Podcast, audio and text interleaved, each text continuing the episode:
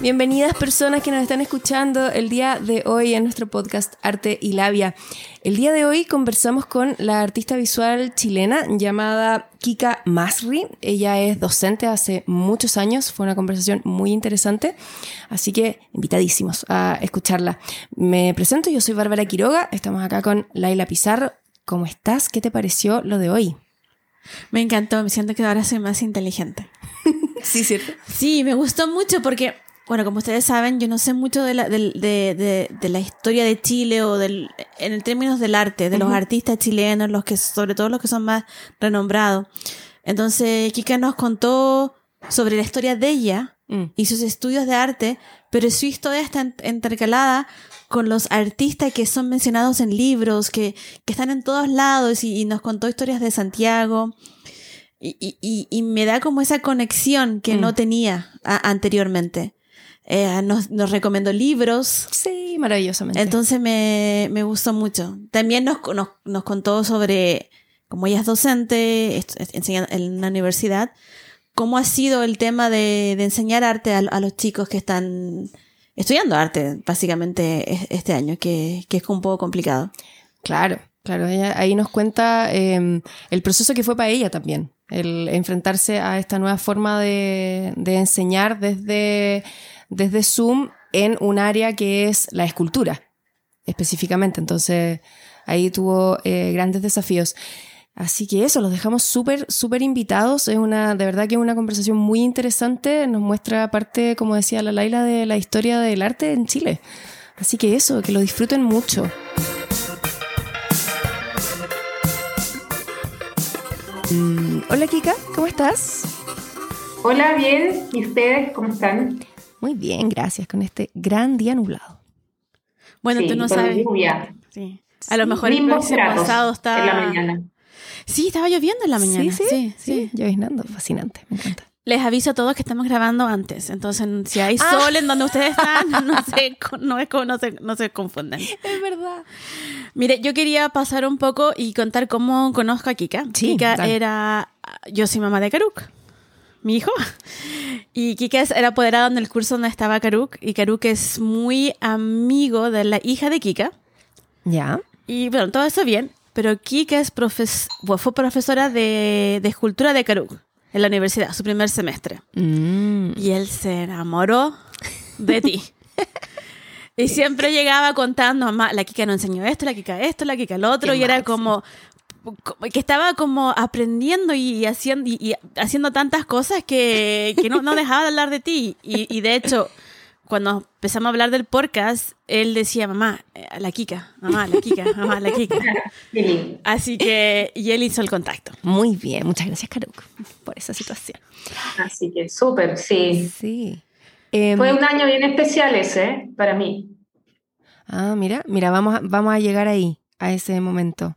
Queremos eh, partir conociéndote un poco y retrocediendo un poco en el tiempo y saber cómo eras tú de niña, cómo, cómo te desarrollaste en tu infancia, tu adolescencia, qué eran los intereses que tenías y cómo te convertiste finalmente en artista visual. Perfecto. Eh, bueno, hay que retroceder aún más. Yo creo que de mi infancia porque la familia, o sea, mi, familia eh, proviene de, son inmigrantes palestinos. Ajá, llegaron a Chile en 1914, más o menos. Mi abuela venía de Bellala eh, y se instalaron, bueno, primero en el sur, después en el norte, en Ovalle. Y tuvieron, bueno, eh, hartos hijos, uno de ellos mi padre, por otro lado mi madre también, es libanesa. Y, bueno, entonces tengo un origen ahí eh, como de segunda generación en Chile. Sí, pues, cerca. Mi padre, como le tocó la época eh, este, eh, de la Unidad Popular, estudió y la Universidad gratis, toda su familia tuvieron la oportunidad de entrar a la Universidad de Chile. Entonces todos mis tíos son profesionales, mm. gracias a ese momento histórico que se dio. Claro. Y de esta gente que eran inmigrantes. Bueno, y en relación a eso, eh, mi padre primero estudió filosofía y luego estudió arte. o sea, ahí tiene, y mis tíos arquitectos, y entonces de ahí viene como la cosa con el arte. Entonces, eh, siempre tuve como libros de arte, como Mm. tengo enciclopedias muy viejas, el típico que se vendía de Salvat que uno juntaba Sí. por eh, semana. Todo- toda esa historia es como, es como, como eh, memorias que tengo de eso Claro. eh, recuerdos. Eh, y, y también donde crecí también marcó también un poco, Ujú. tuve na- na-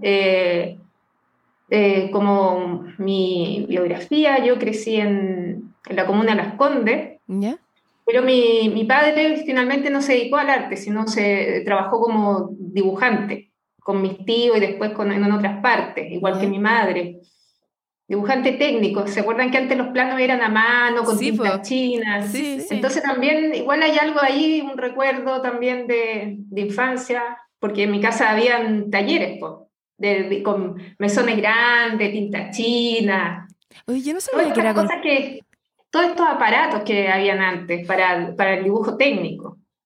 Oye, y, y bueno, y, y ahí eh, mis padres, a través de la oficina, donde decidieron comprar eh, esta casa pequeña de pasaje, de casas de 70 metros, de, Ujú. para el tiempo de que se hacían las casas eh, con Frey, que eran todas estas casas pequeñas, que era la idea de los pasajes y la plaza al medio, que hay varias. Hay Sí. por- he visto este tipo de villa, Vicuña Maquena, bueno, está la Villa El Dorado, donde yo vivía, en- arriba en Vitacura, en varias partes de Santiago, ex- eh, más periférico, que Ujú. se fue ampliando, existen este tipo de concepto habitacional. Bueno, yo crecí en la calle, obviamente, ahí crecí En el barrio. eh, en la calle, eh, porque jugábamos mucho en la calle los niños en esa época. Claro. Y andamos en bicicleta, patines, todo eso, era muy, muy deportista, eh, muy... eh, me encantaba eh, hacer todo tipo de actividad física.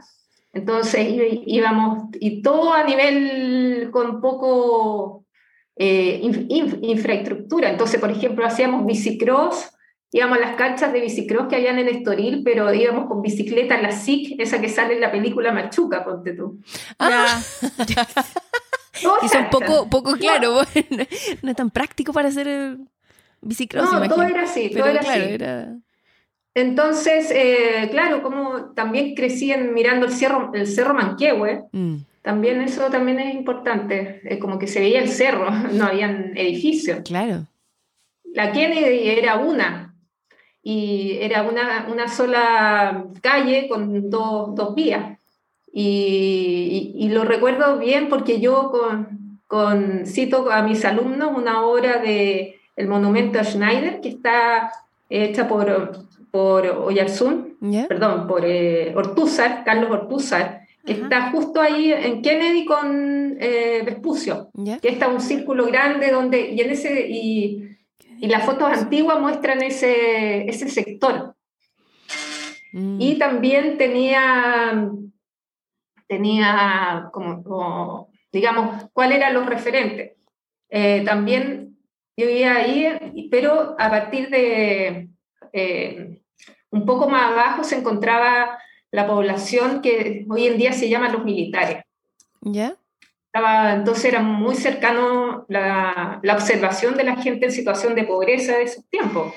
Yo tengo, imagínate, eh, 50, 53 años, imagínate a los 6, 8, 10 años, uno tenía esas tremendas poblaciones que luego fueron erradicadas después del golpe militar y fueron trasladadas para distintas partes de Santiago y se instalaron ahí estos edificios militares, que eran estos bloques Mm, donde vivían los militares, que luego también, por esta cosa inmobiliaria, se, se fueron y empezó a aparecer el Parque Arauco, Parque Araucano, etc. Ah, eso estaba Sí. antes, yo no, no sabía. No, estaba antes. ta- haciendo memoria porque yo andaba por ahí una vez, creo que leí lo que estás contando y, y estaba cerca del área, entonces me, me, me estaba ubicando. Pero qué increíble la historia de, de así, de, de las condes, como... Claro, la transformación. Sí.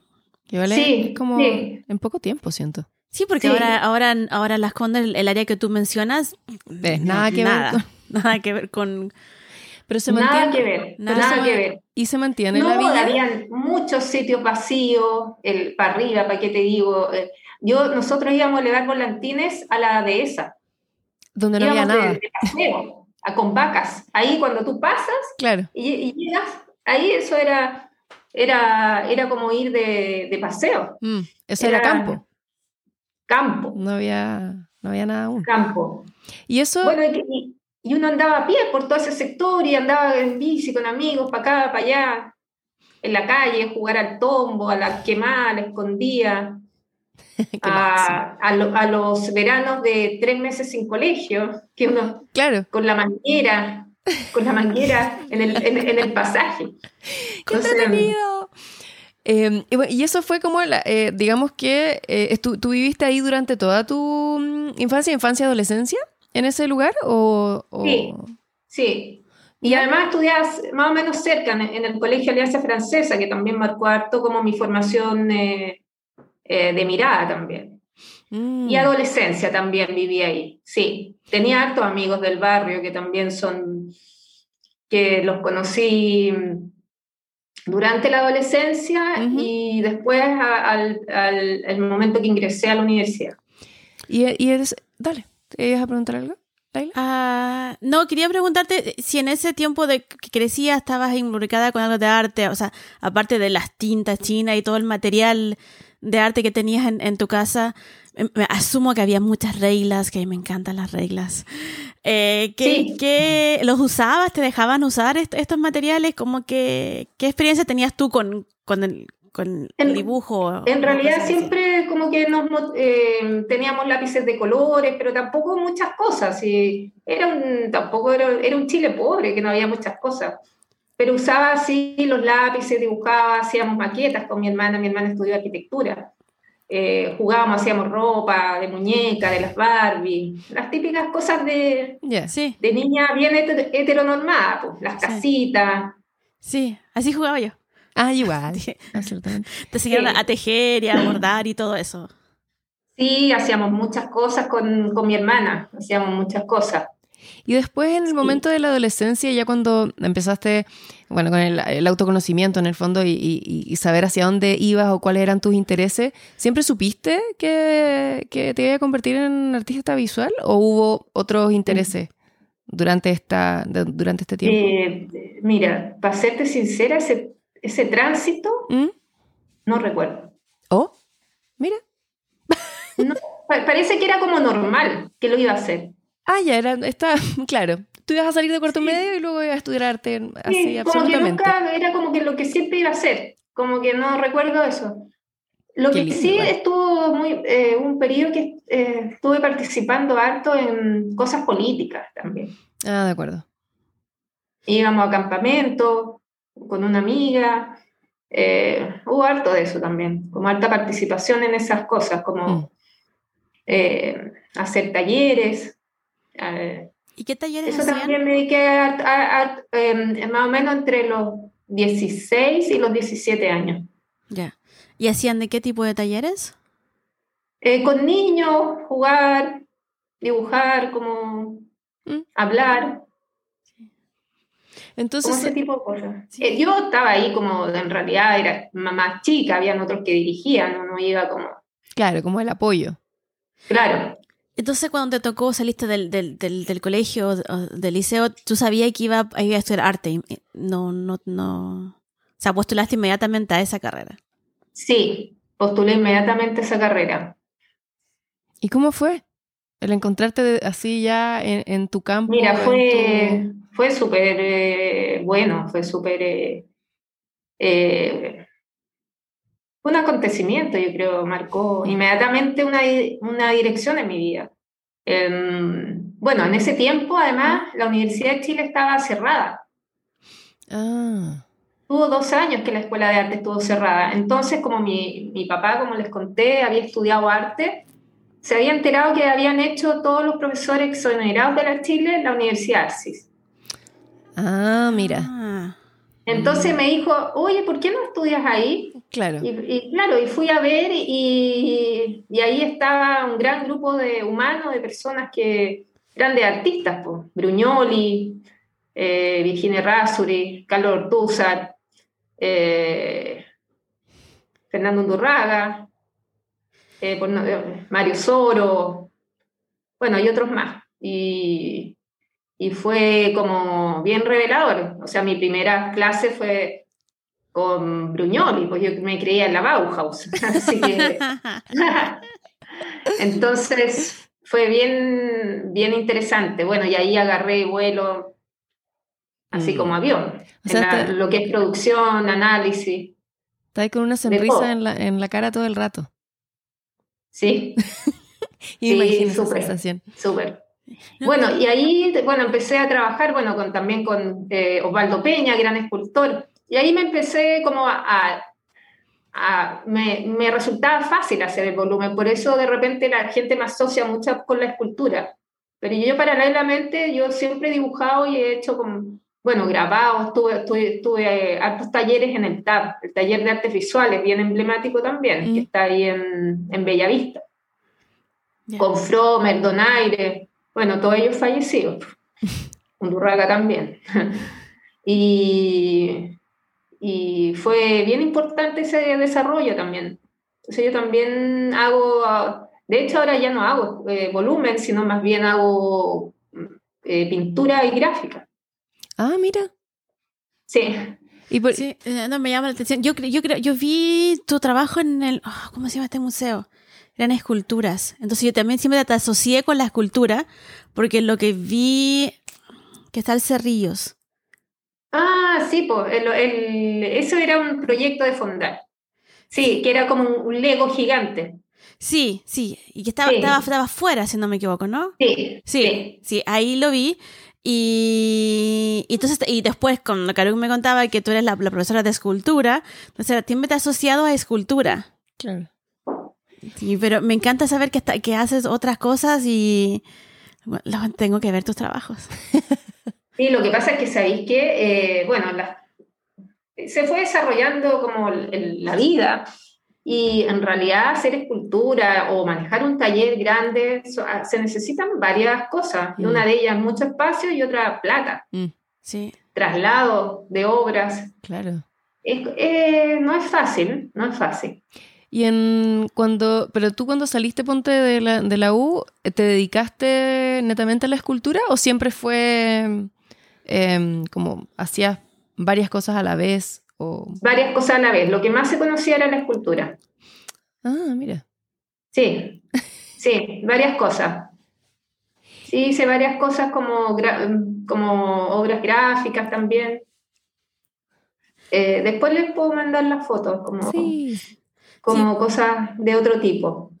Sí, porque yo, yo estoy familiarizada así como con tu escultura, con lo que haces, pero no con, con lo otro. Me encantaría verlo.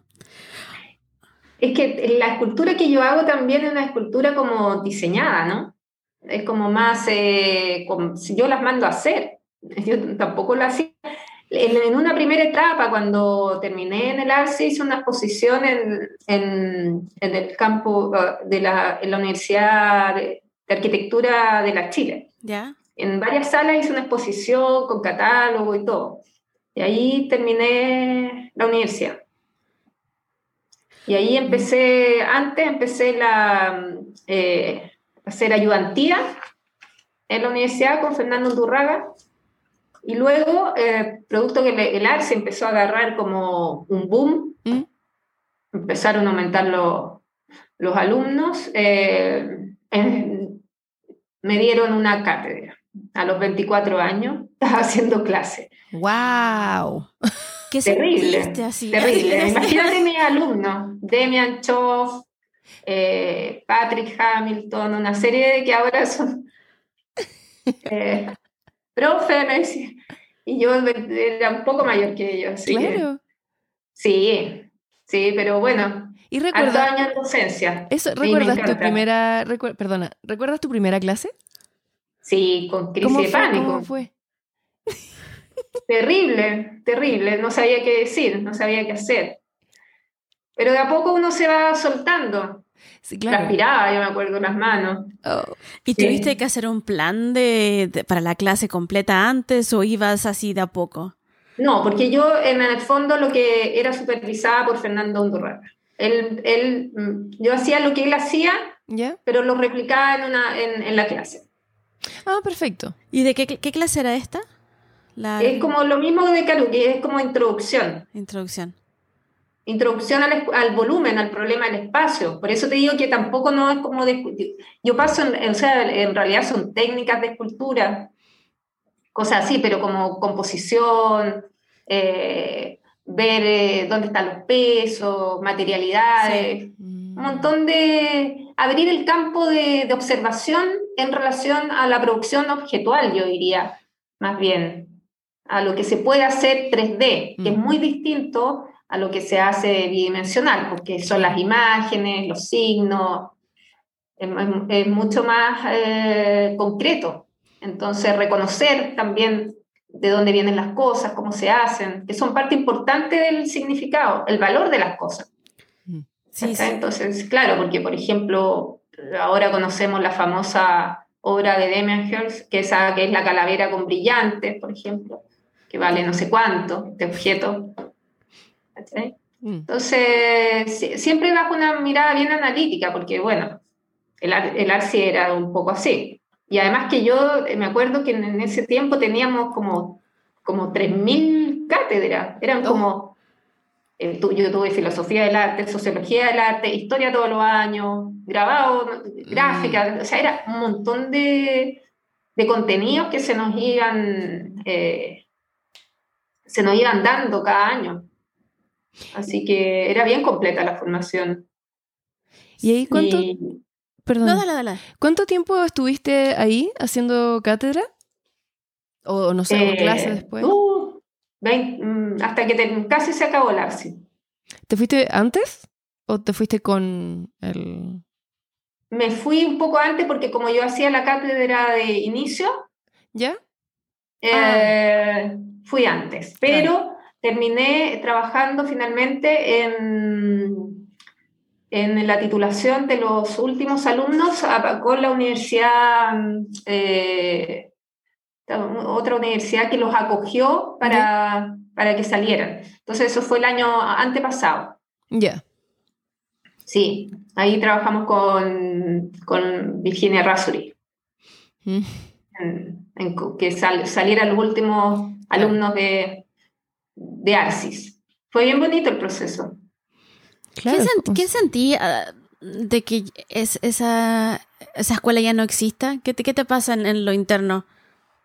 Ah, me dio mucha pena, porque, porque era una escuela, eh, en realidad era una locura, lo hacían lo que querían los, los estudiantes, eh, tocaban los temas que querían, eh, y además que eran, lo interesante es que eran estudiantes que provenían de, de, situ- de situaciones mucho más vulnerables que, que, por ejemplo, que también hacía clases en la Universidad eh, del Desarrollo también. Ajá. Paralelamente. Sí, y estu- y estuve un tiempo haciendo tre- tres universidades clases. ¡Wow! Sí, eh, y bueno, y fue, fue, eh, como te digo, lo- la- el el nivel de, de compromiso por parte de los profesores y los estudiantes era grande, entonces los él se jugaba la vida haciendo sus trabajos. Mm. Entonces las entregas eran sú- súper interesantes, los egresos, los trabajos, eran trabajos eh, que hace que tuve el alma y de, de los estudiantes los trabajos. Pero en lindos años, así que hasta estuve hasta que pude, pues. No, no, ni me pagaron. ¡Oh! Que ande- ¡Qué da lo mismo, igual me dio mucho esa escuela. Mm. Y la diferencia, ¿cómo, cómo, claro, tú comentas que eh, acá en el ARSI era más libre todo, ¿no? Había, ellos, los alumnos podían proponer. En las otras escuelas no es así entonces, asumo. Hay limitaciones. Ah, como Hay que limitaciones que tienen que ver con, regulado. con el espacio, el espacio compartido. Entonces, por ejemplo, aquí un alumno tú, eh, podía estar un mes entero eh, que tenía tomada la escalera porque estaba haciendo una plantación de hongos, porque tú, que era su trabajo. Ah. ya. Excelente. Ya. ¿Cachai? No, no, no muchas veces eh, era eso, pero por ejemplo, te juro que en la sala de repente tú entrabas y decías, ¿por qué huele así? Entonces se estaba descomponiendo no sé qué cosa.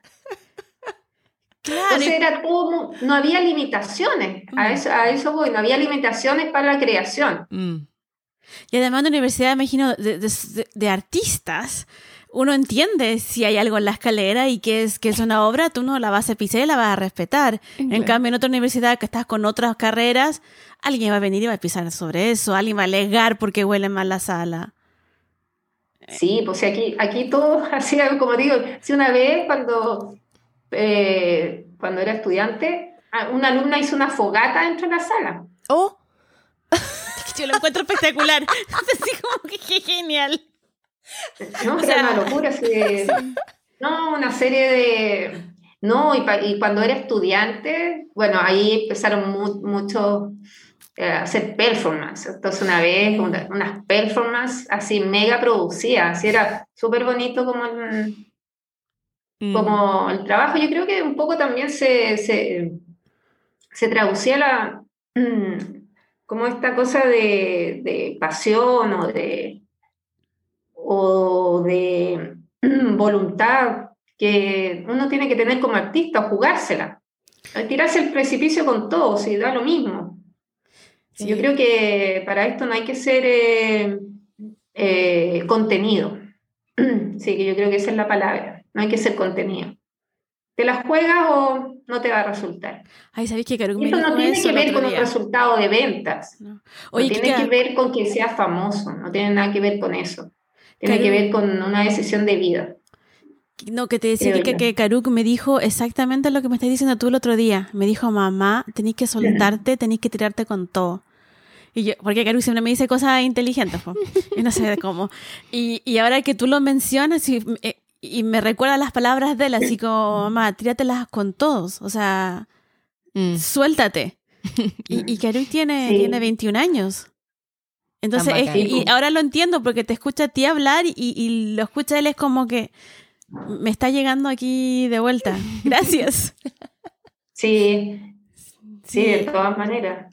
¿Y cómo? Yo, de hecho, estuve alejada un tiempo, súper alejada porque por situaciones económicas tuve que bueno, se cerró la UDD, se cerró el ASI y, tuvimos una crisis económica bastante grande y tuve que trabajar en muchas cosas. Y terminé por y esto, por estas cosas de biografías, terminé, yo también soy entrenadora de gimnasia artística. ¿Oh? ¿En qué minuto pasó eso? Eh, lo que pasa es que mi hija, ¿ya? Mi hija Victoria, eh, que, era hiperactiva con déficit atencional. Eh, la decidí meter de muy pequeña en gimnasia artística. Resulta que en el colegio donde estaba, que después la tuve que cambiar donde conoció a Karuk, eh, había un, un, equipo de gimnasia artística y ahí se metió. Pero lo encontraba muy, muy como que, muy de, no, me gustó y fui a ver al estadio italiano. Y ahí en el estadio italiano eh, comenzó a entrenar y también yo había hecho, como les digo, hacía mucho deporte. Sí, sí. Hacía. Eh, eh, entonces ahí también había gimnasia artística para adultos. Ah. Y esto fue como a los 40. Y yo dije, ¿y por qué no? ¡Ay, qué entretenido! Entonces ahí me metí y la entrenadora, Mini Rodríguez, es una mujer fantástica. Hace coreografías para la gimnastrada, que es como cada cuatro años existe esto de la gimnastrada, que es como coreografía gimnástica, pero también hay unas más artísticas donde, con acrobacia y cosas así. Y ella maneja grupos enormes de personas y representa. Y, ella estudió música. Ella estudió música. Y era gimnasta de chica, pero de las buenas, yo era chacha, yo era mala. Y bueno, y ahí metí, entonces un día como empezamos a ser amigas y un día ella tuvo un problema con uno de sus entrenadores y tenían clases con los más chicos. Y me dijo, oye, ayúdame por favor, no, no, llegaron, ¿qué voy a hacer? Eh, encárgate de ellos. Y ahí eh, empecé a encargar. Después me dijo, oye, ¿te gusta? Quería aprender. Ah, ya, bueno. Y como yo no tenía mucho que hacer porque estaba pobre como las ratas.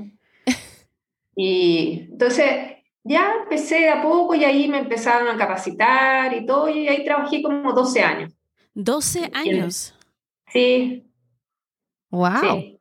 Y trabajaba con niñitas chicas, como de 5 a, a 8 años, 9 años.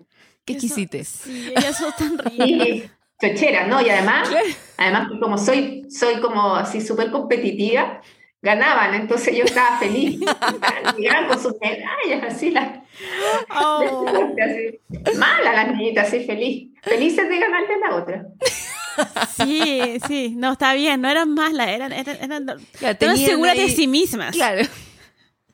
Sí. Sí. Así que, bueno, ahí pasé esos años ahí, bueno, es una experiencia distinta. Mm. Se, se trabaja mucho en equipo y eso me dio como harta- hartas habilidades. en otro- por ejemplo, ahora lo que, que les contaba, que estoy pintando la, la- la casa por fuera, o sea, me da, porque teníamos que desarmar gimnasios, teníamos que, y, y Claro. yo tenía que tra- trabajar igual que la gente joven. Entonces tengo un training físico Mm. Además de descubrir como a los eh, cuarenta y tantos años que en realidad en el que yo también tenía eh, déficit atencional e hiperactividad que todavía hoy, hoy en día tengo. Entonces no puedo estar quieta. Mi hija me dice, quédate quieta. Entonces no puedo, me paro, me siento. Bueno, como Caructo. Sí, sí me lo dices. Pero aquí, aquí son tres con, con el con déficit atencional. Con el síndrome. Sí, sí, sí, Karuk, Luna y Luis. Y no paran, y están siempre haciendo cosas y los dos están siempre moviéndose.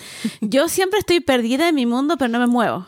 Sí, ah, sí, yo también. Pero despista, pero, pero los tres así como muy, muy hiperactivos. Oye, pero ¿qué se siente saber así como ya de grande que tienes déficit atencional y, y que eres hiperactiva? ¿Te empiezas a cuestionar cómo eras de antes, como si hubieses tenido un tratamiento antes, las cosas hubiesen sido diferentes o algo así? ¿Te lo cuestionaste? No, yo creo que más bien me perdoné muchas cosas. Mm. Muchas cosas de una adolescencia eh, extrema, podríamos decir. Mm. Sí, Sí. sí, como Está bien, que Claro, como poder entender un poco. peligrosa incluso.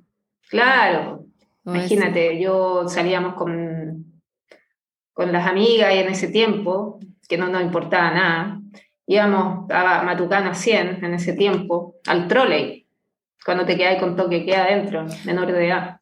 Oh. Era un tiempo duro, dictadura, sufrimos varias persecuciones de todo tipo. Entonces, claro, ahí tú te das cuenta que no te podías quedar quieto, no querías estar en tu casa, Claro. salí ahí.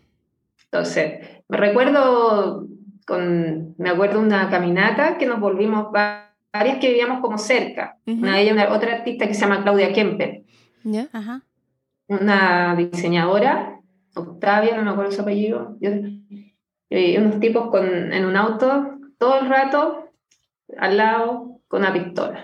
Oh. ¿Y Sí, pues, yo creo que eran, eran ratis, estaban ahí molestando, ¿cachai? Nosotras ahí caminando, para arriba, por el alameda. Sí, eran tiempos que era peligroso. Mm. Sí.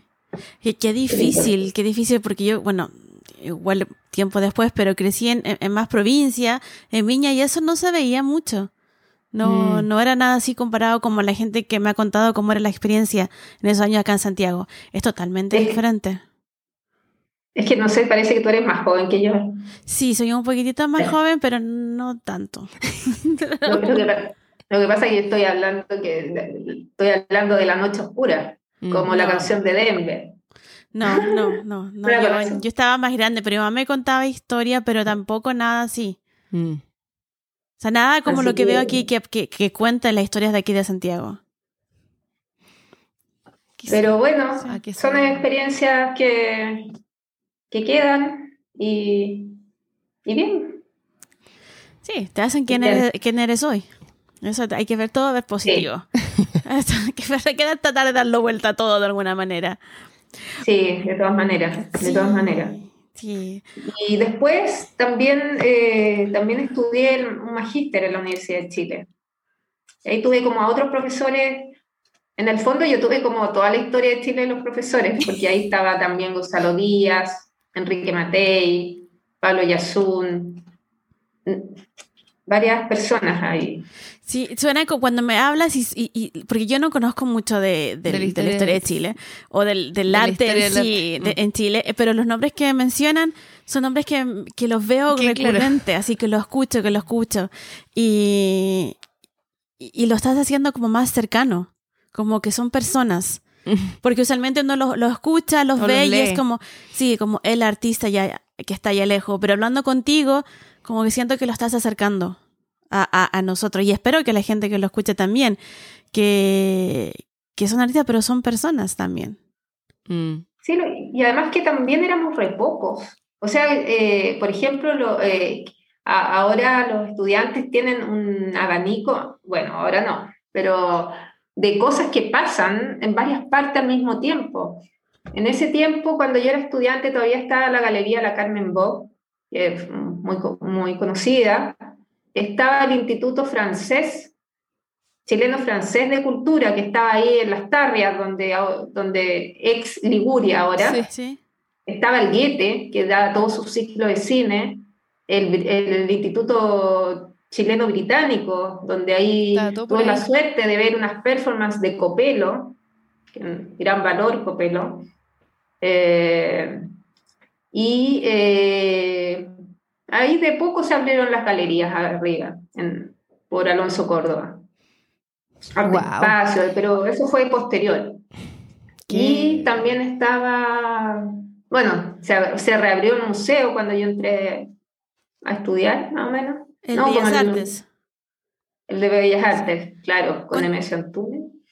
Sí, pues entonces era, era el mismo grupo de personas, eh, o sea, no eran, no eran muchos los que participaban de esto, era menor, mm. eran menores las escuelas de arte. Claro. Entonces, toda la gente que estaba metida era... Se conocía eh, entre sí, además. Pues, tú te encontrabas con todo el mundo en todas partes. Mm. Ahora hay, imagínate cuántas escuelas de arte, cuántos espacios, cuántos circuitos también. Claro, sí.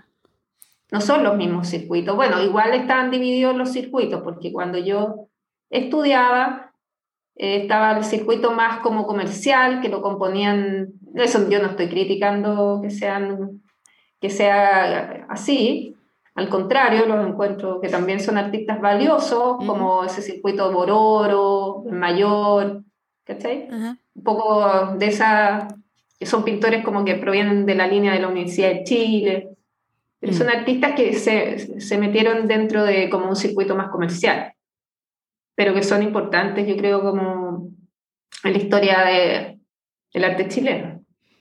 ¿Y, y qué, Smile. qué artista de, de, de, esa época y que, que pudieras contarnos y que nosotros no sepamos, no sepamos mucho.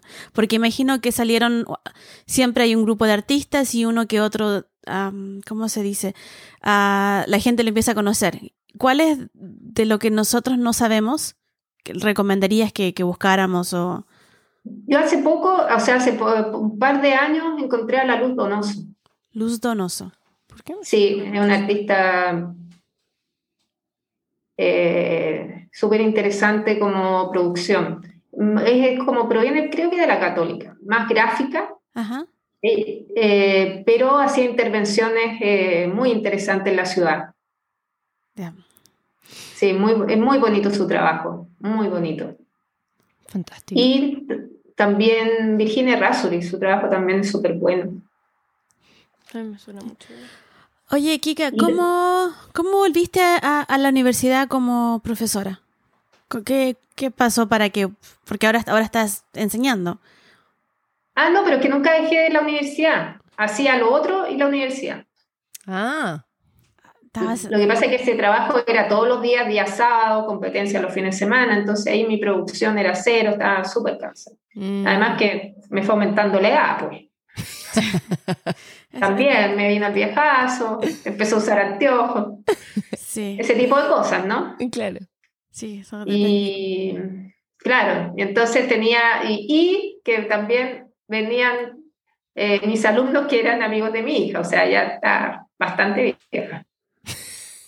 Claro, eh, ya el, el, tiempo había pasado.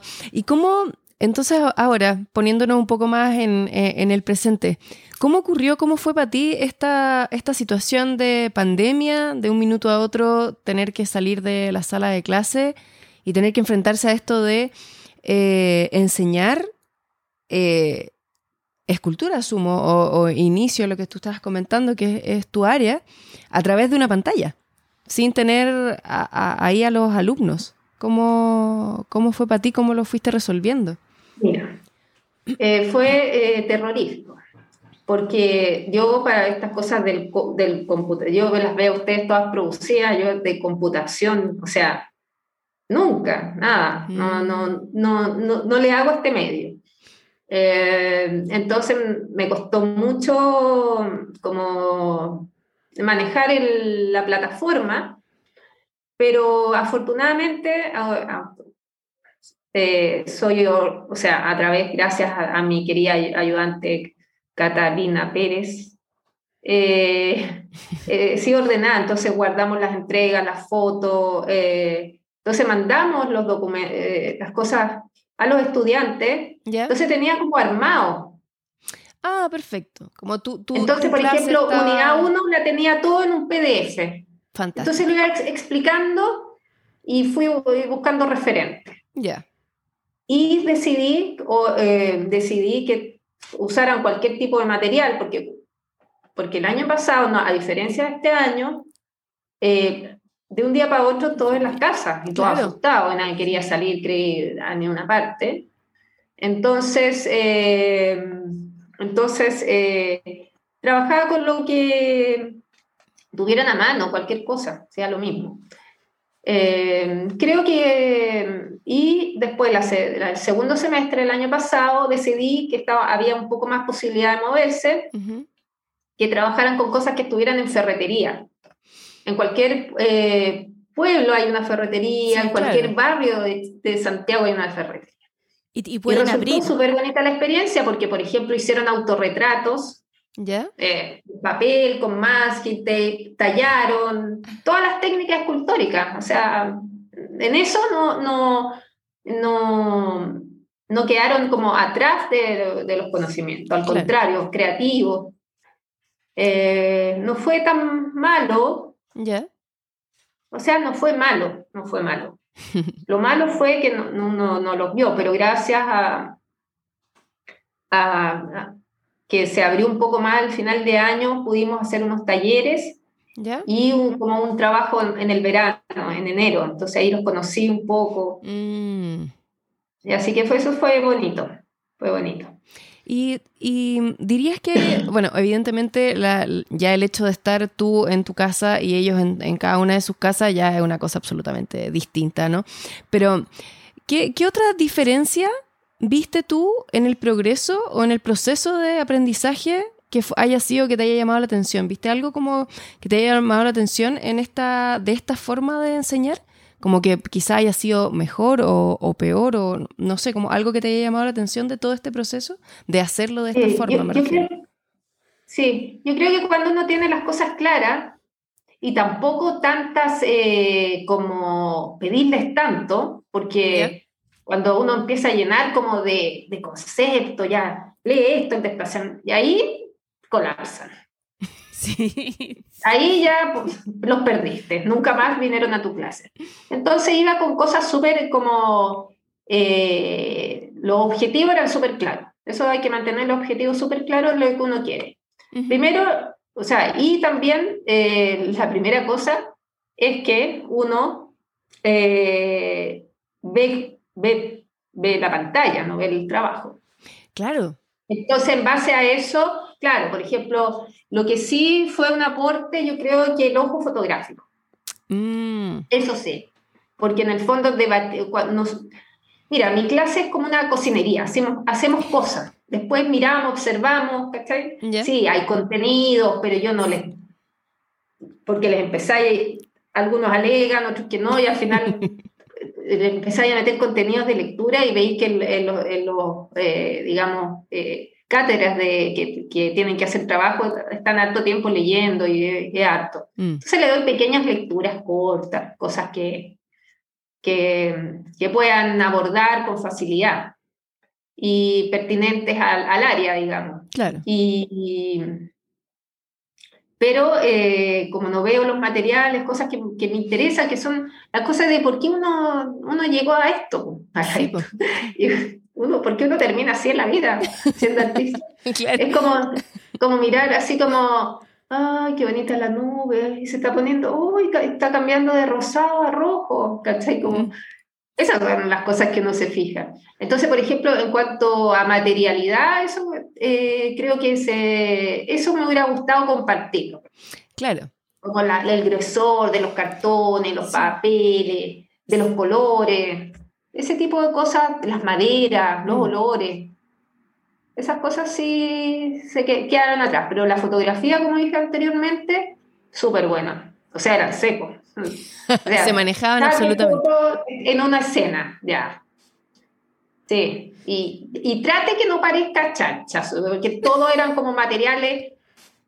De, no claro. sé, ocupe el cartón de la caja de cereal. Ocupe el cartón de, de- de los medicamentos. Oh, Era así. Sí, Sí, po. sí, hay gente que está que no salía nunca. No, no Y además fueron que, gastando todos sus- sus materiales.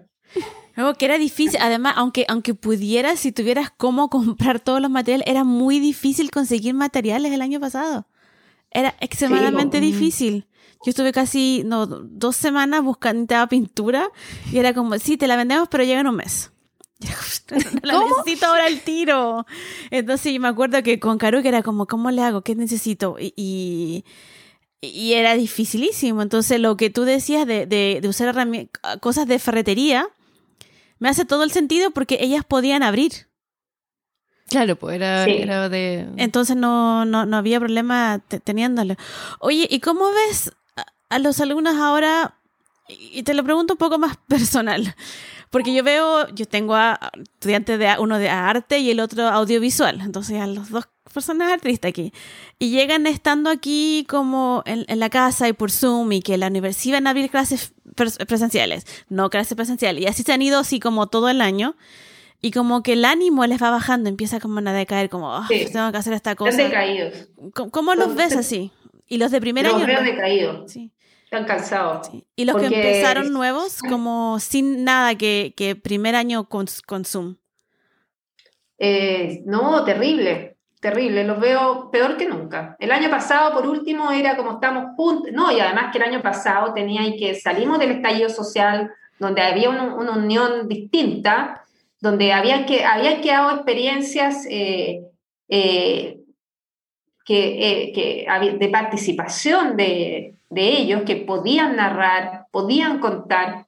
¿Cachai? Claro. Sí, yo estuve aquí, yo estuve allá, ¿cachai? Como que Mm. traían su historia, sus cosas.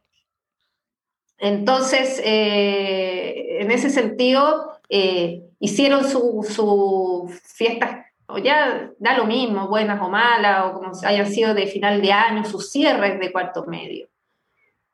Pero los de este año, ellos vienen de cuarto medio, que Oh, no, claro. no se vieron Sin nunca. Mm. Sí. y más encima, este, eh, eh, este medio año de, de- Entonces los veo como, como cansados, sí, como... De hecho, yo nunca pido la cámara, ni, ni lo voy a hacer. Ni siquiera paso asistencia tampoco. O sea, no voy a estar ahí de... Porque hay situación, no, y además se abrió un mundo eh, súper eh, complejo. O sea, ya la cercanía, uno ya sabe historias bastante de tragedias, Mm, Sí. Claro.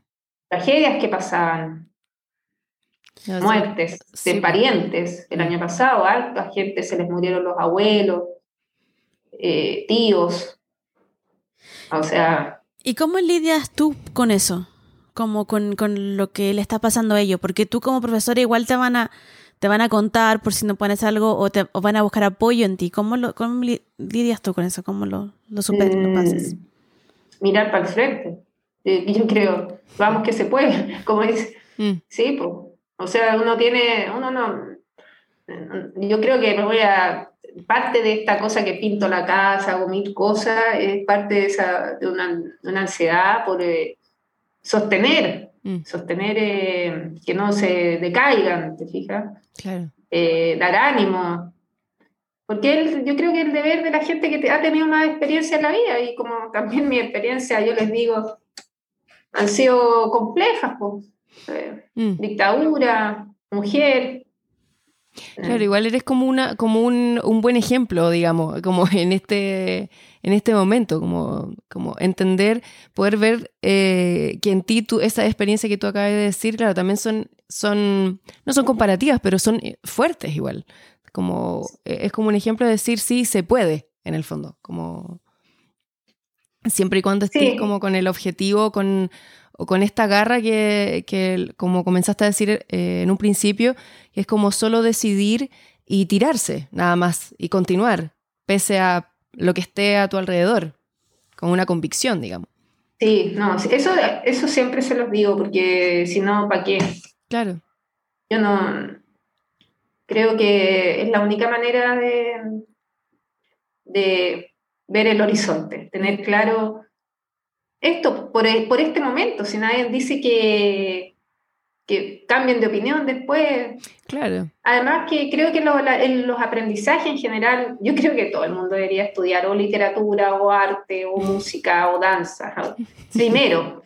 Después otra cosa Claro, porque de alguna manera hay un desarrollo eh, interno, Mm, eh, otros podrían llamar espiritual, eh, un desarrollo sensible frente al acontecer, al- a lo que pasa en el mundo, a lo que pasa con un otro, a ser más empáticos también.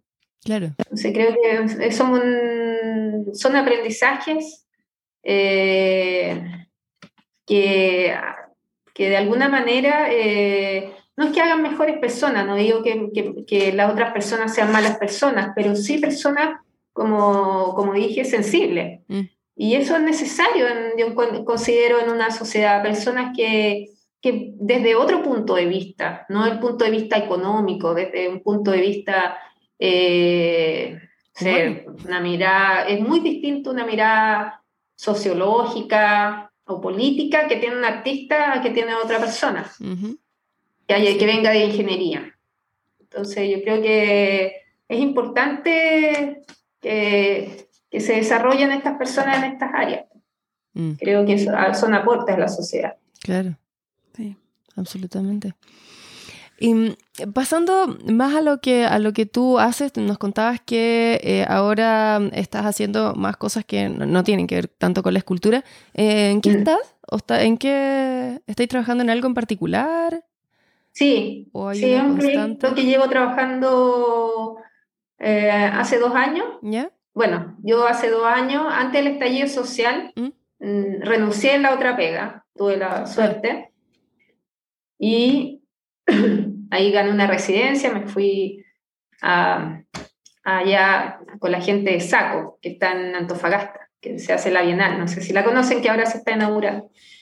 Eh, y volví y, bueno, retomé eh, en el estallido, em- em, empecé a trabajar con un registro de fotográfico de, de Polaroid, o sea, de, da lo mismo, la- Sí. pero de esta Sí, de la instantánea. instantánea. En, y ahí eh, también empecé a trabajar eh, unas bitácoras en relación a las capas, a la memoria, a la biografía. Mm, Eh, y ahí estoy haciendo un trabajo que se desarrolla eh, en un trabajo pictórico, que son, que yo le llamo telones de fondo, que son los que están ahí. ¿Esa? Ah. Oh, grandes. Qué lindo. Eh, bueno, y, y ahí también está metido el tema de la memoria, la pérdida de la memoria. Cuando tú me dijiste, cuando me hiciste esa pregunta, hay varias cosas que también a veces no recuerdo. Entonces, Mm, como recuperar un poco en relación también a lo efímero de todo. sí, eh, y eso eh, trabajado a partir de las nubes. Entonces también me puse a estudiar sobre nubes. Oh. También Guau. tengo varios libros, he leído bastante. Y bueno, ahí trabajo con nubes, entonces hago registro de nubes también. Llevo harto tiempo haciendo ese registro. Qué hermoso. Y una bitácora de trabajo también, en la cual también escribo. Ya. Entonces la idea, cómo cerrar este proyecto, es, eh, es que voy a hacer, eh, pretendo hacer un el libro. Oh, qué hermoso. De- un libro que tome todas estas cosas. Entonces, Claro. la idea era como también trabajar en el espacio público, porque con, hago como frases y Ya. intervenirlas. Y, y, y poner estas pinturas también en lugares, y bueno, ese registro, queda toda esa pega todavía, que no podía hacer. Eh, Claro, bueno. Ahora yo creo que.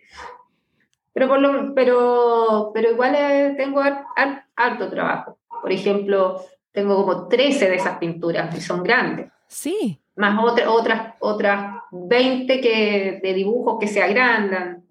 Y llevo como 9 bitácoras. Entonces tengo harto material para, para Wow. hacer. ¿Y ya tenéis como una fecha para No, empezar es como a ordenar eso- o es algo que va... No, eso sí, ya tengo, o sea, espero de, de aquí a marzo. Esa Ya. es la fecha. Pero tampoco no me voy a estresar porque ya toda la vida me estresé con horario y con cosas. ¿no? Toda la razón. claro. Y tampoco es plata mía, Ah, es plata que yo me lo voy a hacer, me lo voy a, me lo he financiado yo. No Ah. estoy bajo fondar. ah, ya, entonces tenéis claro como el... Ya, Entonces es un trabajo que va a salir cuando tenga que ser. exacto. No, no presionado por eh, nadie. eh, Mm. como- es un trabajo importante para mí también. Entonces quiero. O sea, sí. Se escucha que es así de... es, es trascendente para tu...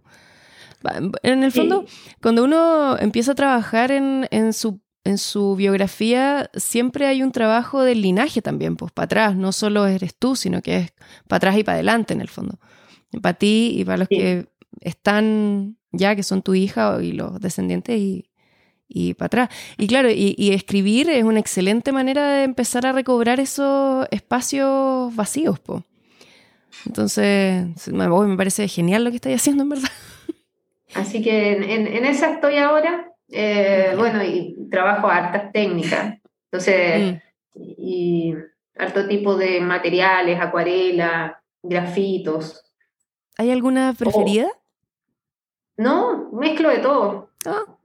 ¿Te sentís cómoda en toda la, con todas las materialidades? Es que mezclo en, en una imagen todas esas técnicas. Por ejemplo, las pinturas Ah, tienen eh, acrílico, óleo y unos plumones que, que mi papá me dio de, de unas plantillas de letras antiguas. Oh, Entonces, todas las, todas las pinturas tienen un- un- una frase o una palabra o cosas que, que van, que aparecen en las bitácoras. Por ejemplo, esa eh, dice no veo el horizonte. Entonces, ese es un tema, un tema que está dentro de mi trabajo. Qué hermoso. Que me encanta el tema de la Y que en, biografía. en esa estoy ahora, súper. Mm, Estoy contenta. Qué bueno, qué bueno. Oye, te quería preguntar, eh, bueno, yo creo que igual lo contestaste, pero se me quedó a mí. Eh, mencionabas del, el fondar, cuando trabajas con... ¿e- ¿Es diferente la, la como tú trabajas cuando trabajas? Porque ahora lo estás financiando tú sola. Te puedes hacer lo que quieres y tienes el tiempo para hacerlo. Cuando trabajas bajo un financiamiento, ¿es difícil tu forma de diferente tu forma de trabajo? Eh, eh, tienes que cumplir plazos y los objetivos. Es que yo, yo en realidad también ese año que dejé, eh, evalué fondar. Es que yo he evaluado como cinco veces fondar, he sido evaluadora. Ah, Ya. está ahí. En el otro lado. Claro, y también lo he ganado varias veces. Mm, Entonces, esa eh, lo encuentro, no, y cada vez se pone peor, o sea, tenéis que presentar una serie de cosas que no lo haría. es súper estresante. Bueno, sí, yo he hablado con to- todas las personas que me han contado en relación al Fondart ah, o, o amigas cercanas que sí, es muy estresante. Es que me imagino porque... Mucho tiempo, además. de que, que Mm. estás trabajando en un proyecto y es un proceso de lo que estás haciendo. Llevas bastante tiempo y en algún momento ese proceso, las razones de cuál empezaste pueden haber pueden cambiar o, o pueden haber cambiado. Entonces, cuando mencionas que con un- cuando trabajas, si trabajas en un proyecto financiado por otro, no puedes ir cambiando en el, en el proceso como lo harías en- si O sea, es que, no, es que depende, depende del proyecto. porque si es, de, si es de creación y producción, tú pides una cantidad de plata para materiales o para, eh, para cosas así, los insumos. Ah, y ahí Ah. tú, tú da lo mismo. Claro, no hay una obra Ah. como no. Claro, que es distinto, por ejemplo, eh, porque también en la comisión que evaluamos llegan proye- proyectos teóricos. O sea, por ejemplo, gente que hace el archivo de no sé qué o el libro de tal artista. Ah. Claro. Y eso, esos yo creo que son más difíciles de cambiar. pues. Entonces, que, el- que un trabajo de, claro, tú puedes, tienes que rendir las boletas por la cantidad que dijiste que llegas a gastar. Claro. Sí. Un tema el fundar. El tema de la plata en el arte. No, pero está bien, sí, sí, tiene que ser transparente, si es plata de No, todos los chilenos. Sí, claramente, ser- no, no, no, no, No, no es y- como... Y está bien que exista, porque que está bien que, que artistas, que algunos no tienen los medios para hacerlo y tienen proyectos buenísimos, y está bien que exista esta manera de poder financiarlo y hacerlo. Sí, me tocó evaluar un proyecto precioso, precioso, que ganó, de la Ángela Ramírez, gran, gran también artista. Y esto lo hizo, eh, lo estaba haciendo, o sea, ojalá, no sé qué habrá quedado por ese proyecto en, en Chiloé. Y un proyecto eh, que trabaja con la comunidad. Ella también eh, trabajó en, en Valparaíso con unos espacios residuales de la ciudad, que los intervino. Un trabajo muy bonito y este es un trabajo que iba a trabajar con la memoria del- de, como arquitectónica chilena y eh, la relación con la educación y los colegios. Entonces se iba, iba a construir una escultura en estos colegios, en Chiloé. Un proyecto muy lindo, Qué muy lindo. Es muy seca ella. Muy seca. Sí. Oye, Kika, vamos a entrar acá a la sección de preguntas. Am, tú, eh, en, en tu tiempo libre, que la verdad estoy dudando que tengas, porque ves televisión, escuchas música, lees, ¿qué haces? Leo. Leo, ¿y qué estás leyendo? Eh, ese es mi problema, leo tantos libros. Ahora estoy leyendo uno de Buyun Chum Lan, Han, Ah, que es, una- es un, es un escritor coreano. sí, un filósofo. Sí, sí, ya me Uf, leí es, eh, algo de lo bello, que te analiza eh, como la estética pulcra de Mm. Jeff Koons. Es bien interesante, tiene varios... Sí, tiene una obra increíble. él. eh, Sí. ese estoy leyendo ahora. ¿Y algún otro libro que nos puedas recomendar que has leído? O sea, Sí. ¿Cuál? Imágenes negativas, Victoria Sir, sí, Lot. Lo puedo ir a buscar. Ya, ya, va, va, ve, bacán. ve, ve, ve. Acá mismo. Fantástico. Oh, Luis Sí, dice ah. que, es que, es que usualmente cuando se va el invitado y la ya nos quedamos Nos callados. quedamos claro, es que estamos dice, esperando. Hablen, hablen, hablen. Lo siento, queridos oyentes. Es que estamos esperando a que Aquí llegué. Eh, Mira, Máximo. el de Buyun Chulhan se llama La salvación de lo bello. Oh, Es súper interesante. Yo quería leer ese libro. Eh, la punto Bárbara escribe. También estoy leyendo otro libro que se llama eh, La necesidad del- eh, de la ironía, Ya. Valeriano Rosal, que es de la balsa de la medusa y que como es súper interesante también. Como también trabaja en relación al, al concepto de lo sublime, del- de la caminata, una serie de la observación. También leí otro muy bonito, cortito, que este es como de fácil lectura, que se llama de Francis Salé, La vida de los árboles. Ay, que también me interesa el tema de, porque además hago, el jardín y podo y los Eres pajaritos en el jardín, o sea, ya al nivel de rayón, Sí. te cuento. Entonces este también habla eh, sobre los árboles, también es bonito. Y eh, leí, el último que leí eh, entero, porque esto llevo como casi terminando, eh, no, el de Francia Lele también lo leí, eh, es uno de la Simone de Beauvoir, Las Inseparables, de, un- de su amiga. Es muy bueno. Mm. Bien, anotamos todo. Y también recomiendo mucho que encontré, porque, eh, ah, que comencé este año hacer clases en la Universidad Academia de Humanismo Cristiano Ajá. Y eh, en la carrera de Artes Oficios.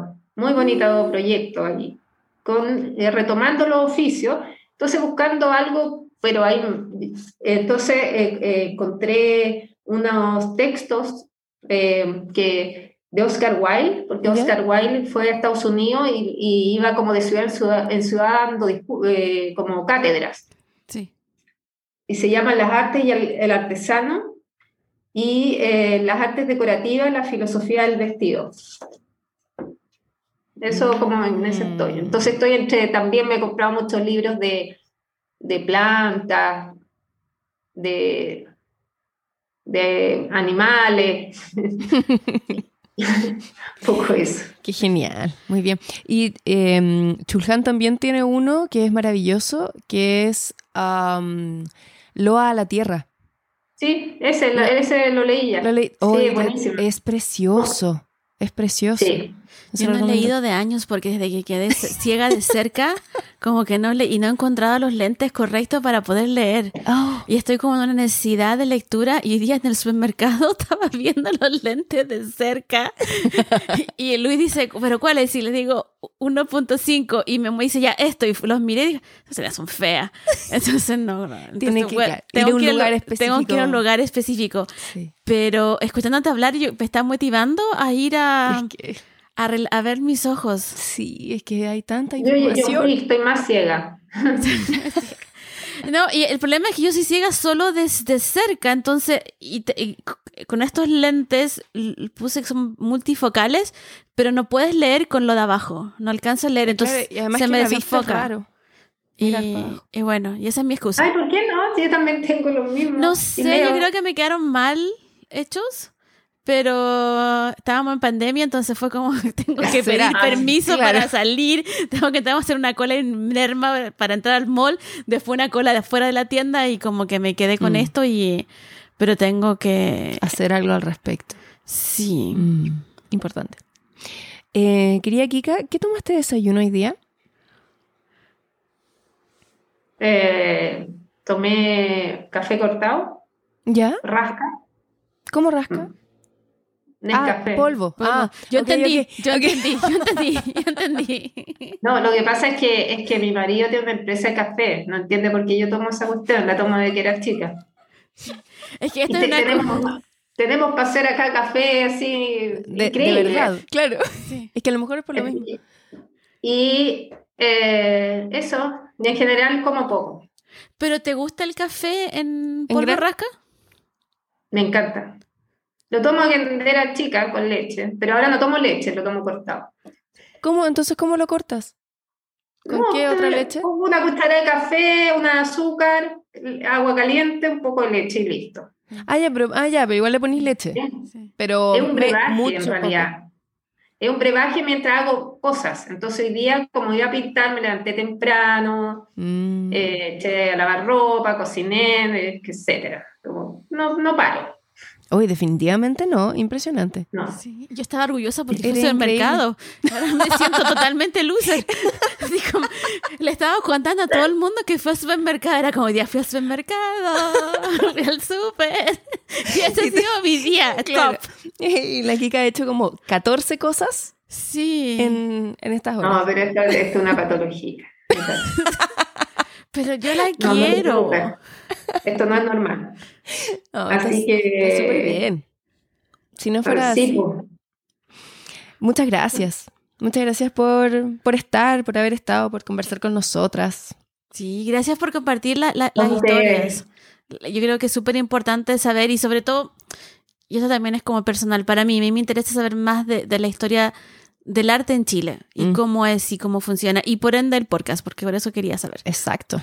Entonces, gracias, gracias por compartir con, con nosotros eso. Ay, Muchas gracias a usted, fue un gusto, un gusto de verdad. Espero que nos veamos luego, Sí. algún día. Sí, sí, algo- Necesario. ya uno dice, sí, no, vamos a ver, entonces uno ya no está segura si es de sí de verdad o no, porque mañana nos pueden decir ya todo para adentro otra vez. Entonces como que uno dice, sí, Saludos. sí, sí. Saludos a Karuk.